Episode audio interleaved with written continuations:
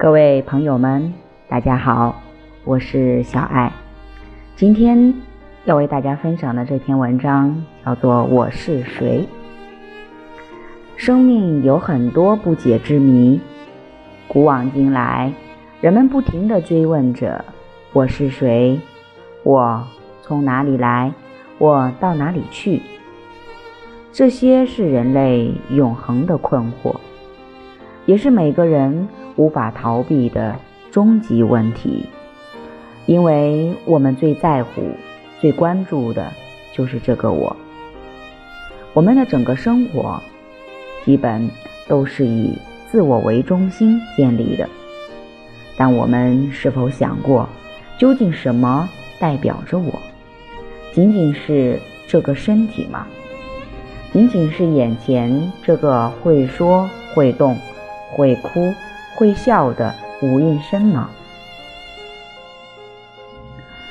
人们之所以害怕死亡，原因就是将这个身体。当作是我，以为身体败坏就意味着我的毁灭。其实，色身只是生命延续过程中一个朝不保夕的片段，一种不断改变的形式，并不能代表真正的我。从哲学定义来说，我。代表生命的本质是永恒且不可分割的，但身体只是众多元素构成，刹那刹那处于新陈代谢中，处于发展变化中。而在今天这个医学发达的时代，身体的很多零件还可以更换组装，甚至可以使用人工替代品。其中哪有什么独存不变的我呢？如果了解其中原理，我们对身体就不会那么在乎，对死亡就不会那么恐惧了。身体而外，我的存在还体现于两个方面：一是观念，一是心态。我们生活在共同的世界。但同时又活在自己的世界，活在自己的情绪中，很多时候还会被这些喜怒哀乐左右着，无法自主。我们为什么会被其主宰？原因就是把这些情绪误以为我，我喜欢，我讨厌，于是就会在乎，就会执着。进而不断将心灵能量投射其中，不断强化这些情绪，最终将主权拱手相让，使某些情绪长时间的影响我们。生活中，有人一生追寻爱情，也有人一生被仇恨驱使。其实，很多情绪只是内心的恶性肿瘤。只是生命的不良发展，虽然生长在我们心中，但却并不属于我的一部分。倘能以智慧关照，认清这些情绪不过是内心漂浮的影像，就不会一头栽入其中，成为被操纵的傀儡。这就需要对自我进行审视，认清我执。给生命带来的危害。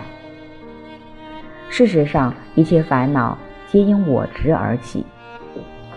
任何一种东西，只要贴上自我的标签，对我们就会具有杀伤力，就会让人爱，让人恨，让人朝思暮想，寝食难安。一旦将自我的标签去除，它的变化就不会对我们产生什么影响了。在这个世间，每天要发生很多惊天动地的事，但真正使我们为之心动的，未必有万千分之一。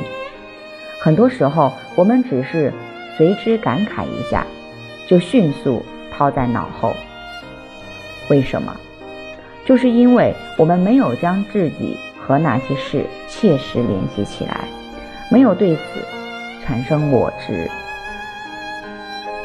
我执还是世间一切是非纷争的根源，是我们和他人相互抵触、难以和谐的原因所在。生活中，一个自我意识过强、处处以我为中心的人，必定不会有融洽的人际关系。反之，那些淡化自我、处处为他人着想的人，不仅深受大众欢迎，自己也能安乐自在。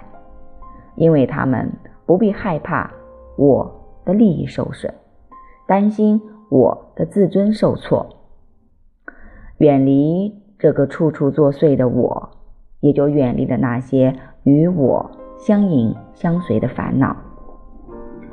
从佛教角度来说，自我正是友情最大的误解，是我们因为不了解生命真相而产生的错误设定。无论身体还是情绪，都不具有永恒不变的内涵，不能代表所谓的我。所以佛教提出无我的思想，这是佛陀对众生最大的贡献。或许不少人会觉得费解，甚至对此感到恐惧。如果无我，那现在这个会说会动的又是什么？又会消失何方？其实无我所否定的，只是加诸于我的错觉，而非现象本身。禅宗有个话头是：“一念未生前，本来面目是什么？”我们每天都在不绝如缕的思绪中，在一念接一念的意识活动中。当这些念头升起之前，生命是一种什么状态？再往前追溯，来到这个世界前，我又是以什么状态存在？所谓父母未生前本来面目是什么？这是禅宗。另一个重要的话头，禅宗的修行正是通过这样一种追寻，将遮蔽内心的妄执层层扫荡，将现有的错误设定逐步瓦解。认识自己是佛法关注的根本问题，也是西方哲学的最高名言。唯有透彻生命真相。我们才能把握前进之舵，成为生命的真正主人。否则，只能是这个色身或情绪的奴隶，为他的衣食奔忙不休，为他的喜怒耗尽生命。